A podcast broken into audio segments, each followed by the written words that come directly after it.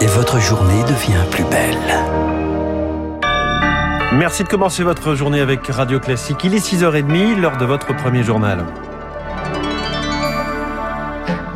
La matinale de Radio Classique avec François Geffrier. Et le journal d'Augustin Lefebvre à la une ce matin, un témoignage fort, celui d'une victime collatérale du Covid, un homme en attente de greffe. Laurent dit Meglio, 55 ans, est insuffisant rénal et cela fait trois ans qu'il attend.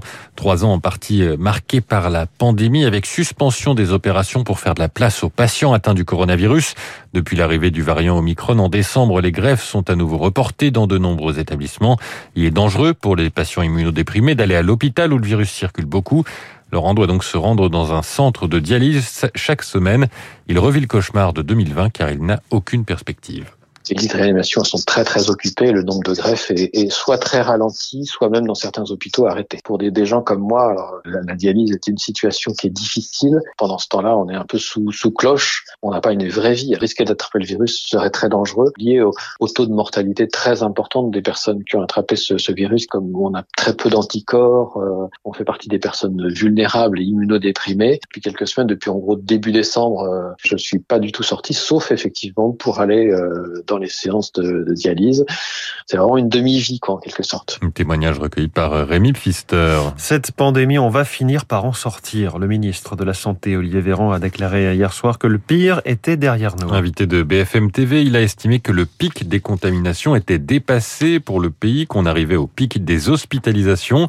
Il a également présenté une nouvelle règle. Si vous avez eu deux doses de vaccin avant d'attraper le Covid, le pass vaccinal est valide. Même chose pour une injection plus deux infections. Enfin, il estime probable la fin de ce pass bien avant le mois de juillet. En attendant, le gouvernement a commencé à lever certaines mesures et il travaille sur un nouveau protocole pour les écoles. Il serait appliqué à la rentrée avec une question quelle place pour le masque dans les classes?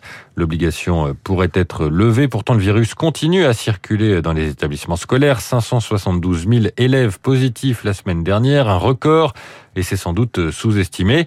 Lever le masque serait donc très prématuré pour le médecin généraliste Jérôme Marty, président de l'Union pour une médecine libre lever les masques, dire bon, on n'a qu'à laisser circuler chez les enfants, alors que 10% d'entre eux euh, vont présenter des Covid longs, alors qu'il y a des séquelles possibles de cette pathologie, alors qu'il y a ce qu'on appelle des PIMS, c'est-à-dire des syndromes inflammatoires multisystémiques 4 à 6 semaines après la Covid chez certains enfants, euh, ça nous paraît un peu déconnant. On a 1 300 000 enfants de 0 à 9 ans qui ont été contaminés depuis le 1er janvier, sans que l'on ait véritablement organisé des protocoles de la qualité de l'air intérieur dans les classes, ça nous paraît euh, n'avoir aucune base sanitaire réelle. Jérôme Marcy, président de l'Union pour une médecine libre. Journée de mobilisation nationale des étudiants aujourd'hui. Nous n'avons pas à payer la crise, c'est leur mot d'ordre. Ils veulent dénoncer entre autres la précarité étudiante renforcée par la pandémie.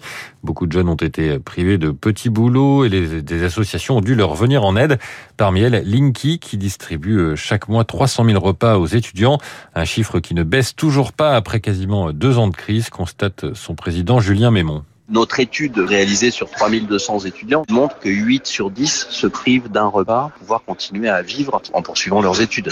Donc rien n'a changé. S'il y a une chose qui a changé, c'est que les repas à 1 euro qui étaient ouverts à tous les étudiants ne sont maintenant réservés que à ceux qui sont titulaires d'une bourse. Nous, effectivement, on a beaucoup d'étudiants qui se sentent abandonnés et puis tous les étudiants qui viennent sont des étudiants qui sont en précarité alimentaire. Donc à partir du moment où on a des nouveaux étudiants qui arrivent, des gens qui n'étaient jamais venus chez nous et ça arrive encore toutes les semaines, ça veut dire que ce qui conduit les étudiants à la précarité finalement, les causes profondes continuent d'exister. Propos recueillis par Anna Huot. La CFDT organise de son côté une marche des travailleurs essentiels à Paris. Elle doit partir en fin de matinée du quartier Beaugrenelle, direction Cambronne. C'est une grande première dans une campagne présidentielle. Les candidats étaient invités hier par le syndicat de Police Alliance pour présenter leur programme sur la sécurité. Ont répondu présent Valérie Pécresse pour les Républicains, Gérald Darmanin pour le gouvernement et le président sortant Emmanuel Macron, Éric Zemmour et Marine Le Pen pour l'extrême droite. Aucun représentant de la gauche. Ils ont tous décliné, sauf Jean-Luc Mélenchon.